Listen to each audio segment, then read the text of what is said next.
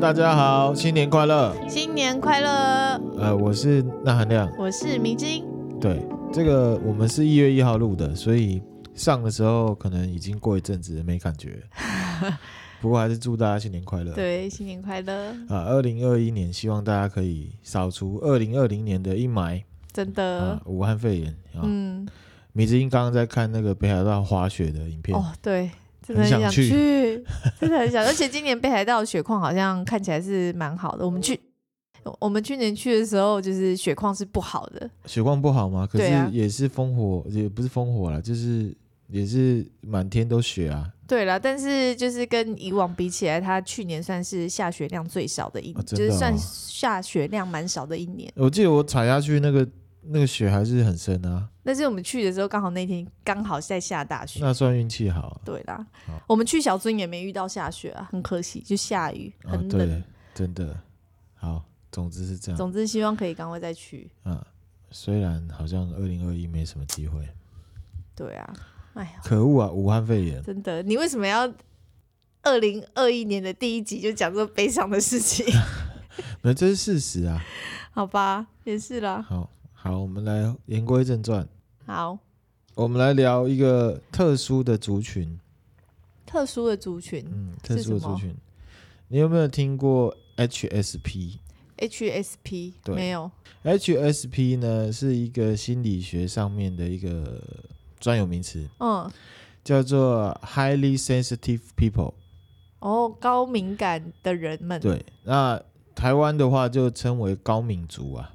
哦，高敏族好像一个人的名字或是一个种族，高敏族，高度敏感族群啊，嗯，是指什么呢？它指说对内在跟外在的刺激反应比较敏感，然后容易被情绪淹没的一群人。哦，好，然后这个有心理测验，这个我会放在 Facebook 上面让大家测。嗯、我自己测出来，我八十四分，好高哦。对，六十分以上算是敏感，偏高，就是算是高敏族。那、嗯分数越高，当然就越敏感。嗯，这样子。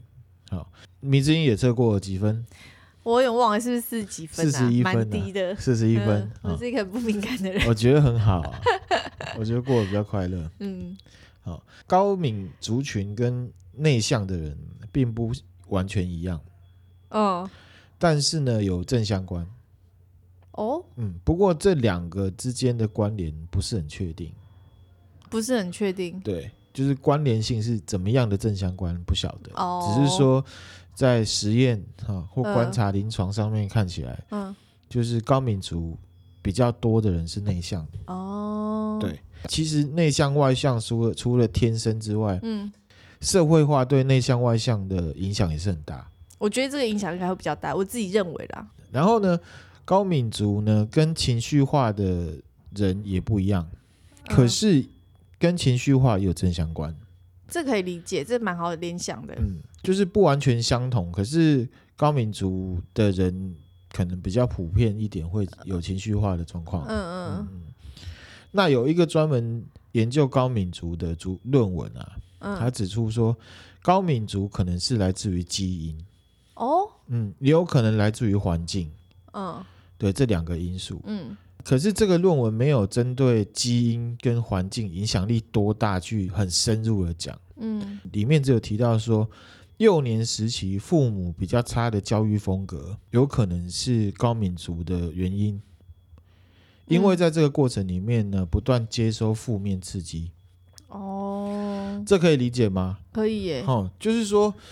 在一个危险的环境当中啊，一些小朋友要时时的提高警觉，呃，提心吊胆的过日子的感觉，对，然后要做出这个逃跑或者是防御的准备，嗯，所以自然而然会比较敏感，嗯嗯嗯，对，嗯，好，这个我们楼下有热炒店啊，被画家崩了，对他们呢，洗完碗筷之后呢，他们就会有他们自己的一些。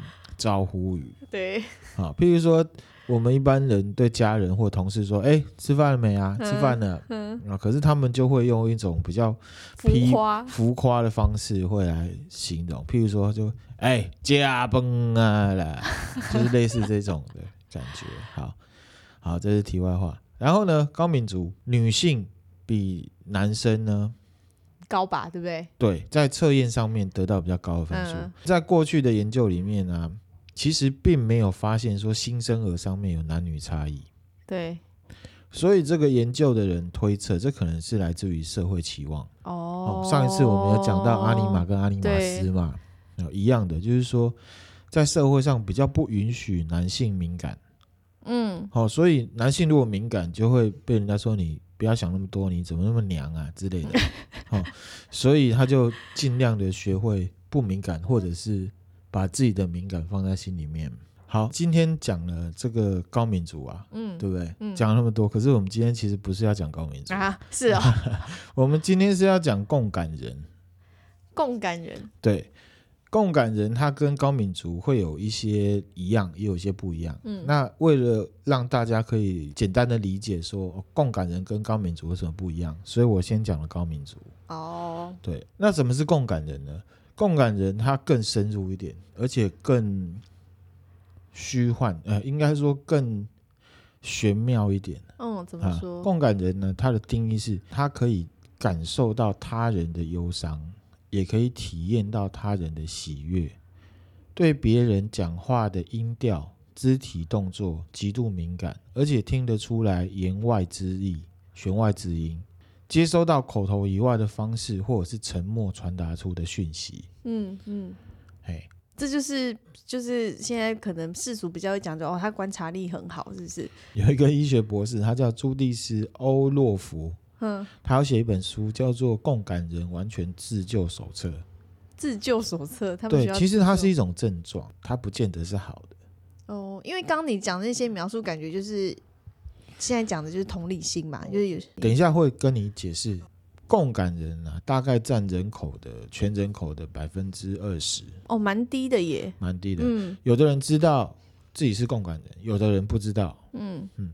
那共感人通常都会被贴上什么太敏感的标签，嗯嗯嗯，然后就会说你不要想那么多啊，或者是以前米之音他有送过我一本书，嗯，想太多也没关系哦，对，有没有？对，就让我看，那你看你觉得有帮助吗？那那我们通通常啊，男生啊，生性敏感啊，不会备受呵护啊，反而是会有一种被屈辱的感觉。就是可能就是你好像很女性化，对，就觉得你想太多，你怎么太敏感了？你在敏感什么东西啊？对，看到夕阳就哽咽是怎么回事？类似这种感觉，或者是路边听到某一首歌就哭泣之类的。对，那可是我跟你讲哈，共感人他有一种特殊能力，我现在姑且用能力来形容。好好，他是有一种特殊能力叫做 empath，e m p a t h，中文是共感。就是共感，就是共感。然后他跟他在英文上面跟同理心是不一样的，因为同理心是 empathy，嗯，t h y，嗯，是不一样的。然后 empath 这个词，它是在一九五六年出现在科幻小说里面，它是用来形容一种情绪心电感应的能力。心电感应讲起来好厉害哦！它可以透过它的这个能力呢，去了解别人的心。嗯，好，好，那学术界就把它翻译成共感。嗯嗯嗯、啊，那共感体验指的是说感受到，而且意识到，而且接收能量的能力。嗯，为什么是能量？哈，能量这是科学解释哦，因为我不想要显得很迷信。嗯，万物都有能量。嗯，这你同意？同意啊。情绪也是一种能量。同意。这是有科学证实的哦。哦，因为世间万物都是用能量组成的。嗯。包含情绪也是，嗯，嗯，OK，好，好，那这时候又要讲到一个很有名的东西，好，你知道量子力学？嗯，量子力学的创始人叫做马克思·普朗克。马克思·普朗克，对，这个人很有名，嗯，他是爱因斯坦的老师，他是老师，他是爱因斯坦的老师哦，对，而且他是诺贝尔物理学奖的得主，哦。嗯他量子力学，他有提出一个公式，嗯，E 等于 h 乘以 v，E 等于 h 乘以 v，h 是 E 就是能量，嗯，h 就是量子常数，哦，v 就是振动频率，哦，好，意思就是说呢，越高振动频率的物质啊，能量越高，嗯，OK，好，然后越无形的物质能量越强，真的哦，嗯。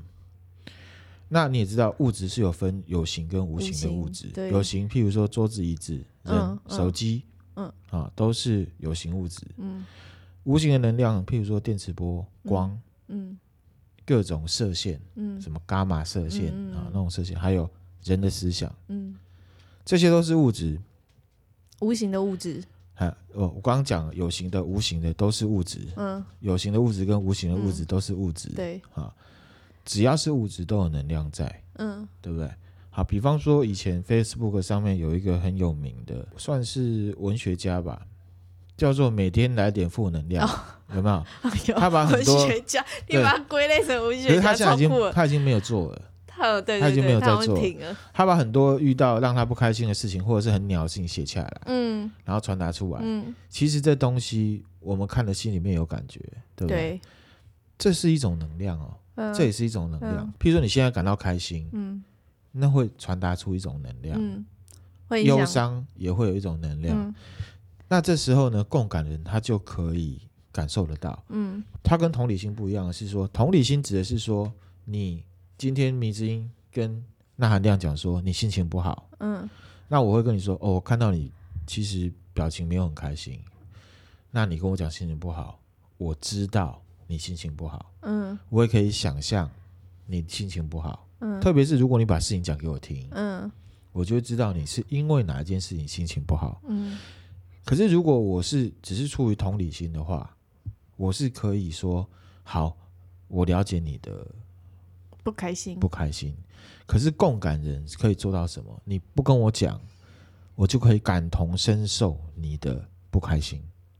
就是你也会一样的，就有点像是复制你心里面不开心到我心里面来，哦、不想讲的那么玄，可是确实有一群人共感人是这样子的。嗯，然后有一种的共感人，他其实过得很辛苦，因为他不知道他是共感人。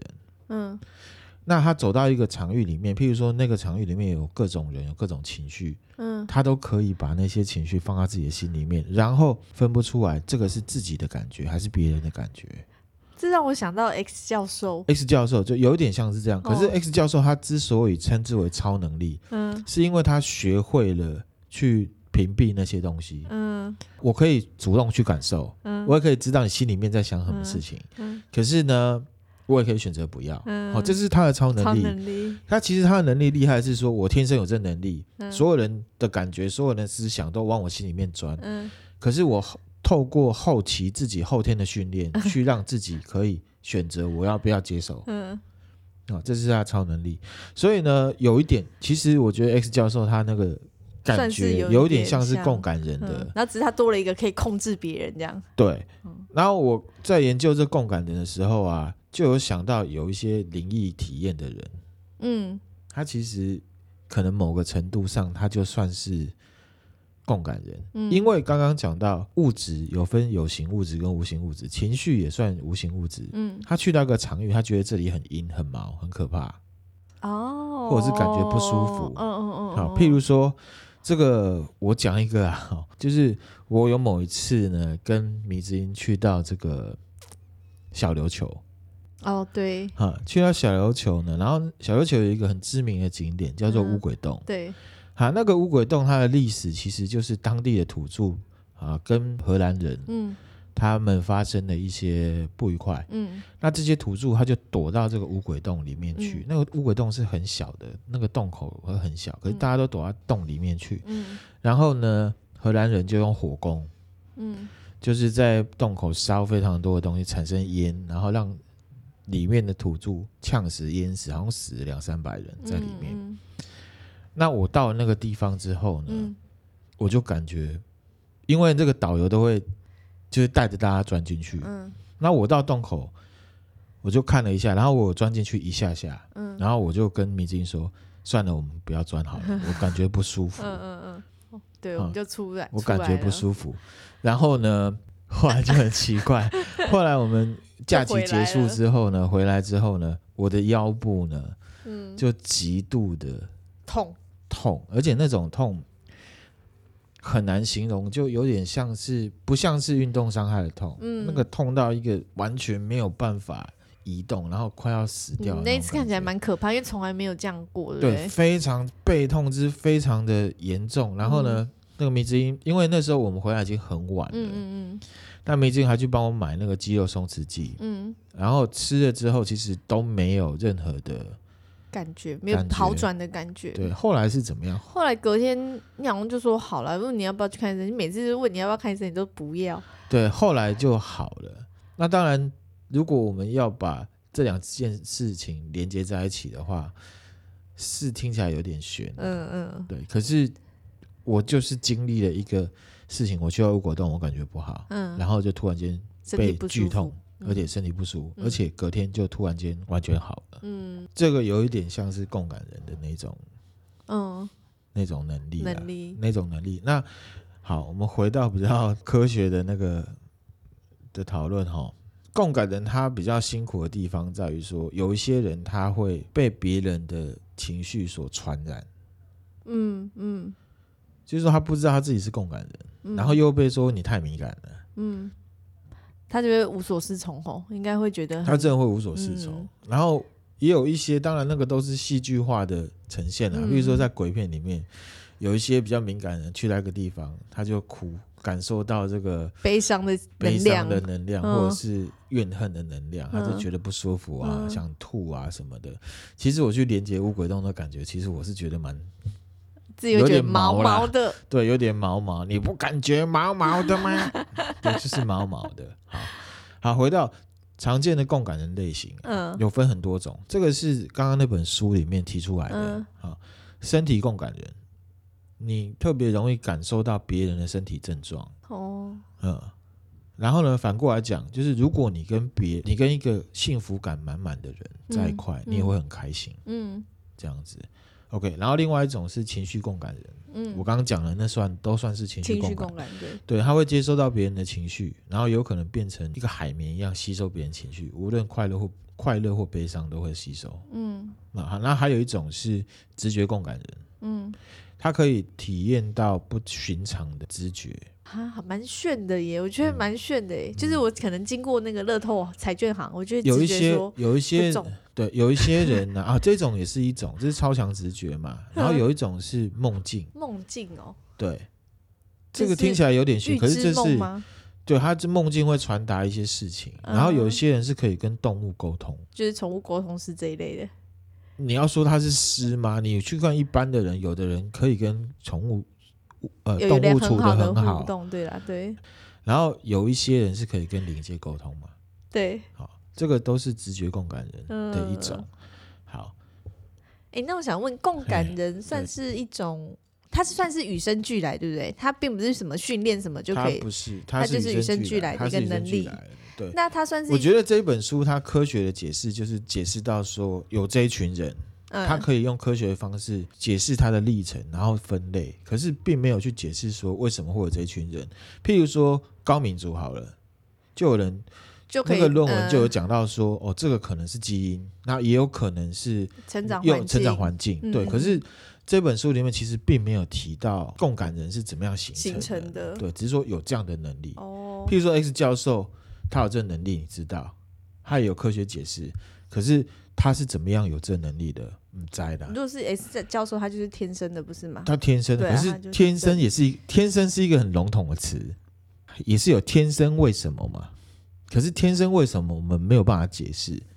譬如说之前讲到那个斯德哥尔摩情节，哦，女生天生斯德哥尔摩情节可能会比较重，可是有人解释那是因为基因，哦哦，对，集体潜意识造成的，对。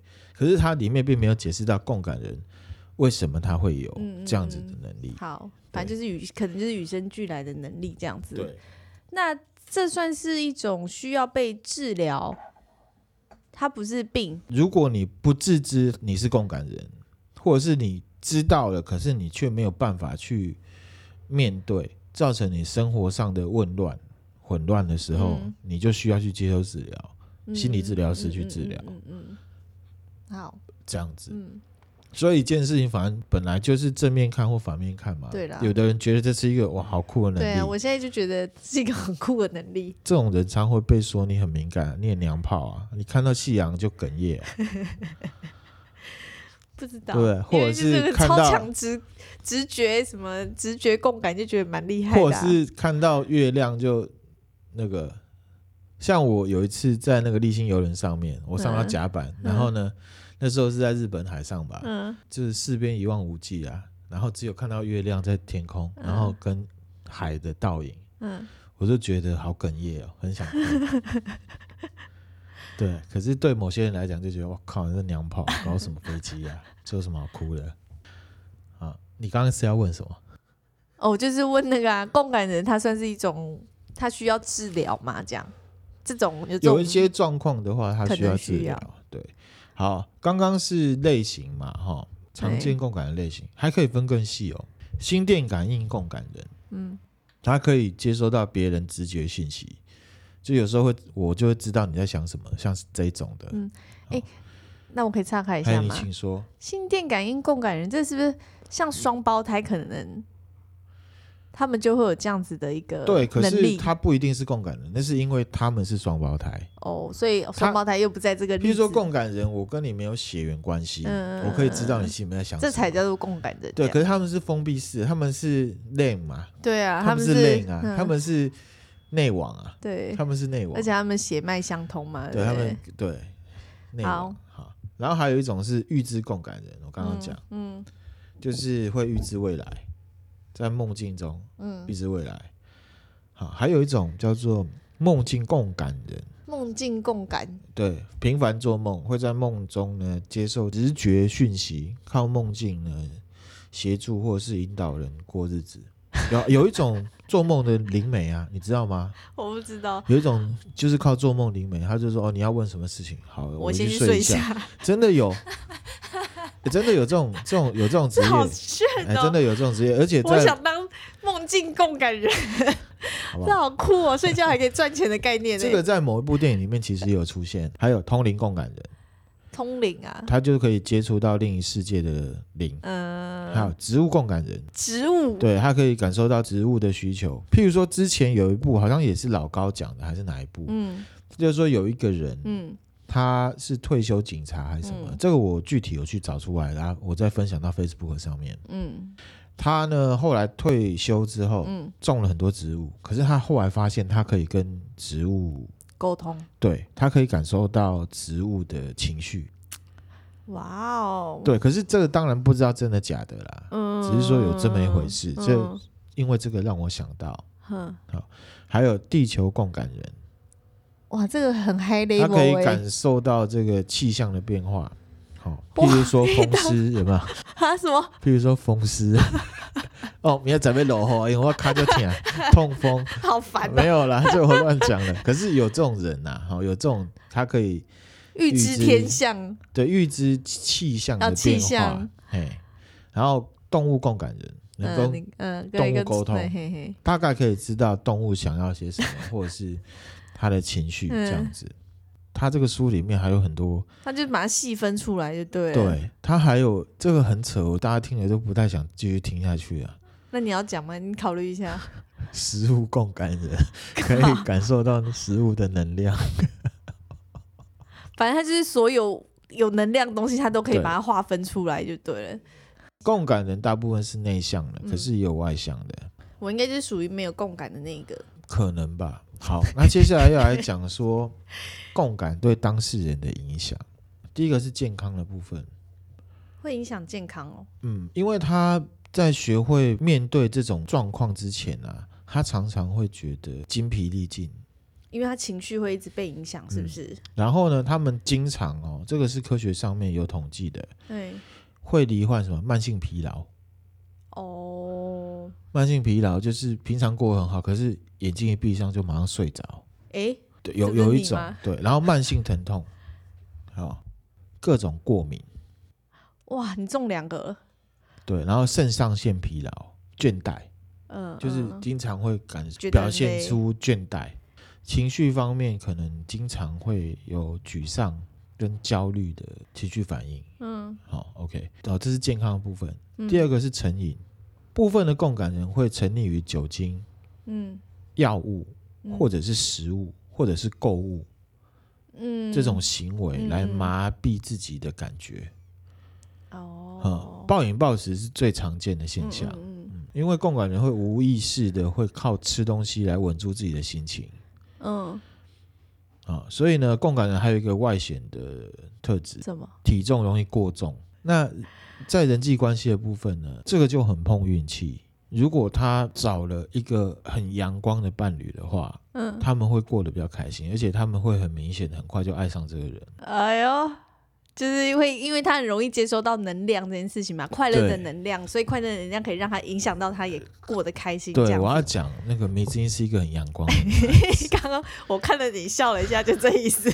她真的是一个很阳光的女孩子。对，那你有感到幸福吗？我有感到幸福。哦，那就好。还有。这个工作的部分，哎，工作的部分，因为共感人他可以感受到飘散在空中的情绪，嘿，所以呢，如果共感人他的职场里面有很多是情绪负面，然后整体工作的这个环境是不好的，嘿，情绪是负面的话，他也很容易感到虚弱无力。哇，你要不要拿个纸笔来，你来测验一下，你有没有共感人的特质？其实我可以拿纸笔，但我没关系，你测测看。我跟你讲，我现在预测共感，我应该是很低的人。好，你你先你先拿纸笔，等一下哈。好，来哦。好啊，我问你，然后呢，如果是经常是，你就写 Y；经常不是，你就写 N。好。第一题，太敏感、太害羞，或者是内向。嗯。经常感到精疲力竭或焦虑。好，吵架跟大吼大叫会让你觉得很不舒服。嗯，经常觉得自己无法融入团体。嗯，待在一群人之中会耗损元气，需要时间独处才能恢复。嗯，是否受不了吵杂的声音、气味跟爱讲话的人？哇，这个好。是否对化学物质敏感，或者是不太能穿让衣服发痒的衣服？呃，让皮肤 发痒的衣服。衣服发痒的衣服。好，好了吗？好了。参加聚会的时候，宁愿自己开车，因为这样比较方便，可以提早离开。你不要跟我讲你没有车，车，我有车，我不会开车哎、欸，怎么办？就是说，好，你就记得说，你可能会想到说，我可不可以提早离开这样子？哦，嗯。遇到压力的时候，会不会经常大吃大喝？好。害怕在亲密关系当中感到窒息。好。很容易被吓到。很容易被吓到。哎，好吧。对咖啡因或药物敏感。哦，有强烈强烈的反应。好。是否不太能忍痛？好。是否有社交孤立的倾向？社交孤立的倾向就是被排挤的意思吗？就是你不太喜欢。哦，好。哎，好。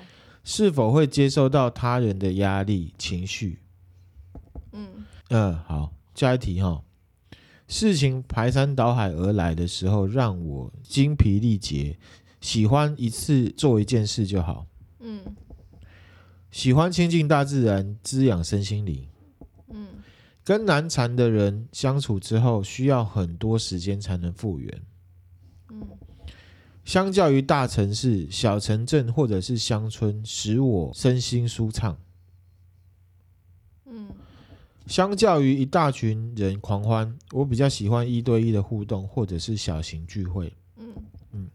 好，答完了。答完了。好，如果你的四是六到十个的话，你是中等的共感倾向。十个，刚好十个哎。十个四是不是？好，呃，如果十一到十五个的话，你是有强烈的共感倾向。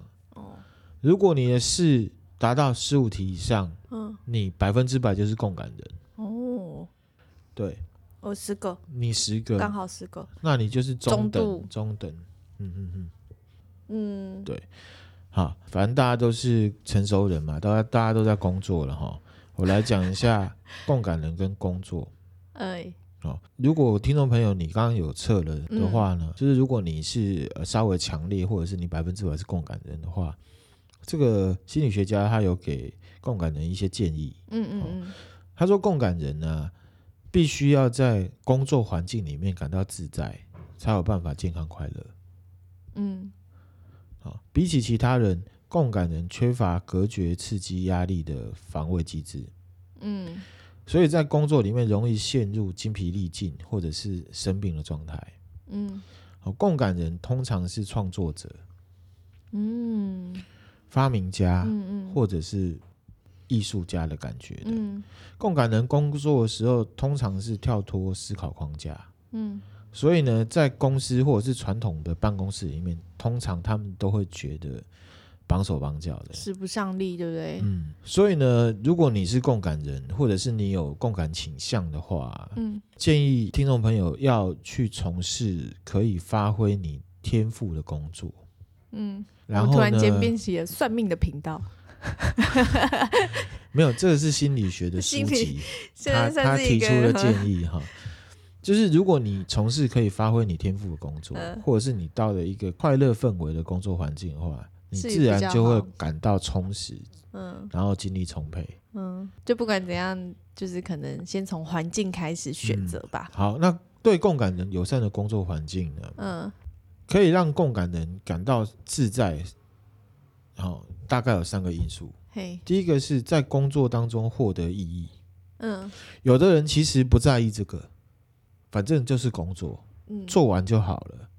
嗯，然后针对别人说，我觉得工作没什么意义。他说啊，你有探级的啊，你选择贼，你不要想那么多，好不好？你不要那么娘，好不好？就有人会这样讲哈。第二个是身旁的人散发的能量，我觉得这个非常重要。嗯、对啊，对，这个真的非常重要。其实这个不管是不是共感人，如果你的同事每天都那样唉声怨道的，然后一直跟你抱怨，连你连你是一个稍微共感人都这么感觉，对啊，这个那你觉得比你，我的一定很痛苦哦。嗯，然后再来是第三个是实体空间的能量，嗯，譬如说你的工作环境是一个狭小的、拥挤的，嗯，其实对共感人来讲是一个非常痛苦的体验，一般人都不能忍受，何况是共感人。第一个的话是有意义工作嘛，嗯，共感人喜欢做有意义而且配合自身性格的工作，嗯，他们希望自己的天赋可以对这个世界尽一份心力，嗯，啊。我之前呢去过一家很大间的公司，嗯，好、哦，嗯，啊，这个我会逼掉，嗯，这个面试官呢，他还问我的时候，他问我说，为什么想要来做这个工作啊？你之前是做什么产业？为什么会想要跳来这里？嗯嗯嗯，我就说，我希望我可以用我的能力啊，对这个社会有些贡献。你知道他跟我说什么？他很不屑的呛我说，哦，啊，你怎么不去 NGO 工作就好了？我觉得这样子面试官很糟糕、欸。我跟你讲，是一个非常大型的企业，我觉得这个对这个企业的形象非常不好。对，而且你一个大企业用这样子的人来当面试的人，我觉得那个部门的主管啊，我还印象中非常深，是一个女生。哎呀，大家还有说哦哦啊，你希望对这社会社会有贡献，那你怎么不去 NGO 工作就好了？哇，共感人他喜欢做的工作呢，像是当然这都很梦幻啊。医生，哦，这就是蛮有贡献、蛮有意义的一个工作。作家，作家也是演讲者，哦，分享自己心里面的感受的东西，嗯，或者是一些医疗啊、社工、教育，嗯嗯，然后可以发挥创造力的工作啊，譬如说发型师。哦，这蛮有创造力耶。嗯，这是提给大家的建议哈，选择工作。第二个是身旁的人散发的能量。共感人呢，非常的重视良好的气氛、合作，特别是合作跟互助的环境。嗯，其实可能有很多公司，它是根本不讲求这东西的。对，哦，共感人非常的需要合作、嗯、互助、嗯、互动。第三，实体空间的能量。对，好、哦，这空间总总是会有一些能量。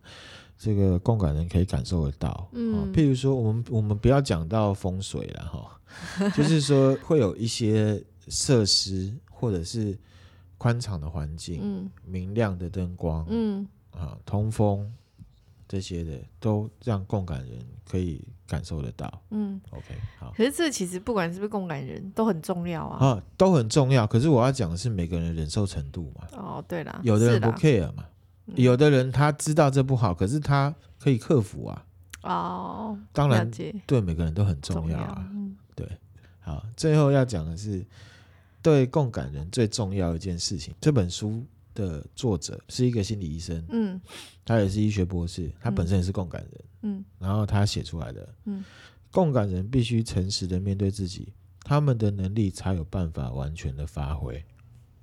要诚实面对自己，就是有一些事情你不能跟他说，这没什么，你真的忍一下就好了。嗯，这没什么，嗯、反正眼睛闭一下就过了。嗯，牙一咬就过了。嗯，对，有些事情是不会过去的。好，然后呢，刚刚的测验呢，如果听众朋友测了觉得呢自己是共感人的话。就推荐大家去看一本书，叫做《共感人完全自救手册》。嗯，其实刚刚讲的那些内容都是来自于这本书。嗯，啊，还有 Facebook 上面有一个粉丝团吧，嗯，叫做“共感人电波塔”。嗯，哦，大家可以去加一下。他讲的东西，还有他分享的内容，其实对共感人来讲都非常的有感。然后他也会提供一些知识、一些一些东西，让你去学习、去处理一些。共感人面对的问题，这样子。嗯嗯嗯。OK，好，好，那我们今天分享就到这边啦。共感人的测验的题目，我刚刚有念了。嗯嗯。哦，大家如果听不清楚，可以再倒回去听一下。嗯嗯。高敏族的心理测验呢，我会把它放在 Facebook 上面，嗯、大家去测一下。高敏族跟共感人呢有高度重叠，可是毕竟是不一样的。嗯。好，然后呢，关于共感人，其实有一个 YouTuber，他其实也讲得很清楚，他是专门讲心理学，叫做维思维。哎，他也有讲共感人哦，那大家也可以建议大家去听，嗯，这样子，OK，好，那今天分享的内容就到这边啦，感谢大家，谢谢大家，谢谢大家，拜拜，拜拜。